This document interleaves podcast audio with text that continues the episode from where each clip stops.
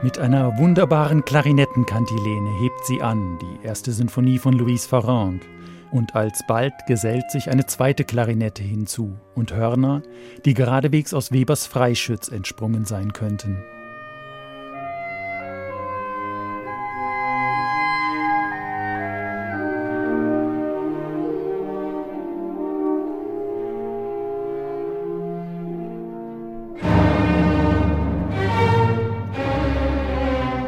Doch das Unheil ist nicht weit und im C-Moll Allegro bricht dann ein unruhig vorwärts drängendes Streichermotiv durch.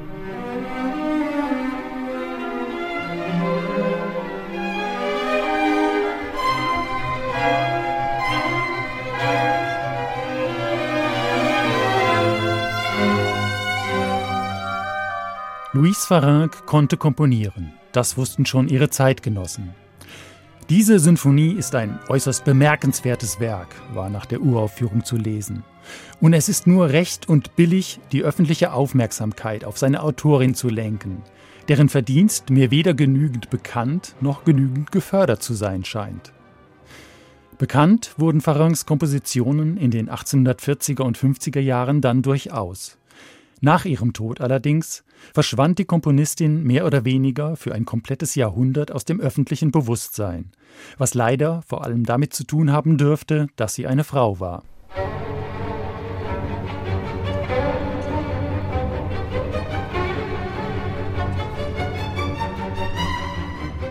Die 1804 geborene Louise Farrenc wuchs in einer Pariser Künstlerfamilie auf erhielt schon früh Klavierunterricht, nahm später dann Stunden bei berühmten Virtuosen wie Hummel oder Moscheles und bekam Kompositionsunterricht von Anton Reicher. 1842 wurde sie die erste Klavierprofessorin am Pariser Konservatorium, ansonsten eine reine Männerdomäne, und etablierte sich nebenbei mit ersten Kompositionen, die praktischerweise im Verlag ihres Mannes gedruckt werden konnten. Ihre erste Sinfonie konnte sie in Paris nicht zur Aufführung bringen, was jedoch nicht nur daran lag, dass sie eine Frau war. Denn für ihre männlichen Kollegen war es fast genauso schwer, ein Orchesterwerk auf die Bühne zu bringen. Haydn, Mozart und vor allem Beethoven dominierten in Paris unangefochten die Programme.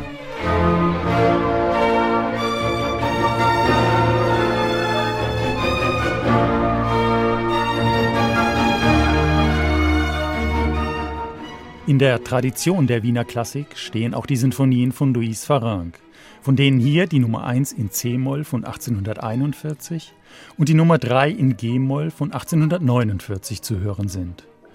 Formal halten sie sich an das überlieferte viersätzige Schema mit einem variablen und facettenreich gestalteten Orchestersatz und insbesondere einem feinen Gespür für die Behandlung der Bläser.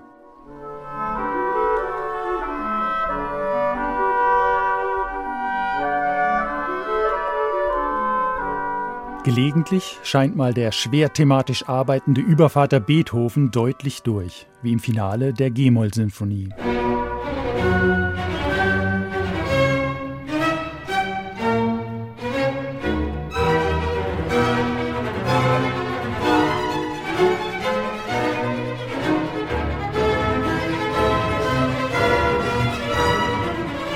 Und wer gerne Vorbilder sucht, kann vor allem im Menuett und im langsamen Satz der ersten Sinfonie auch Anklänge an Schubert hören, dessen Werke Louis Farrenc aber vermutlich gar nicht kannte.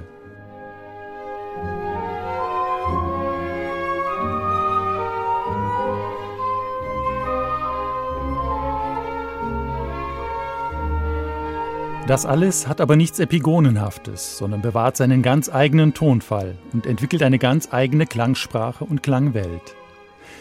Eingespielt wurden die Sinfonien vom Pariser Insula Orchestra unter seiner Gründerin und Leiterin Laurence Equilbet. 2012 hat die Dirigentin das auf historischen Instrumenten musizierende Ensemble ins Leben gerufen, um vor allem Werke von Frauen aufzuführen. So ist diese vorzügliche Aufnahme auch nur der Anfang einer geplanten Gesamteinspielung aller sinfonischen Werke von Louise Farrenc.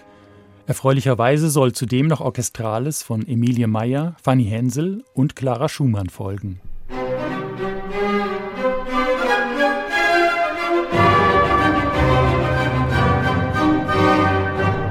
Am Spiel des Insular Orchestras ist nichts auszusetzen. Ganz gelegentlich kommt es infolge des historischen Instrumentariums zu kleinen Intonationsschwächen bei den Bläsern, ansonsten aber eine rundum gelungene Wiedergabe.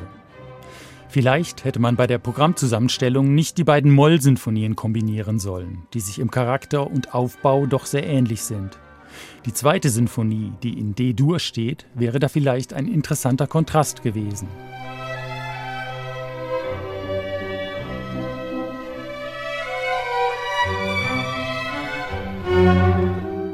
Fazit also, ob die Sinfonien Louis Farrencs mit den etwa gleichzeitig entstandenen Werken Mendelssohns oder Schumanns mithalten können, sei dahingestellt. Aber wer braucht schon die 200. Aufnahme der italienischen oder der rheinischen Sinfonie, wenn man hier selten gehörtes Repertoire entdecken kann? Und mit historischem Instrumentarium zugleich eine Alternative zu den nicht eben zahlreichen bisherigen Einspielungen geliefert bekommt. In jedem Fall empfehlenswert.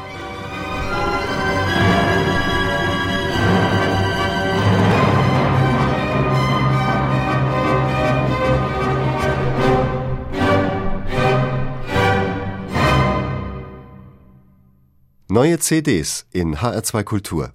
Weitere Rezensionen auf hr2.de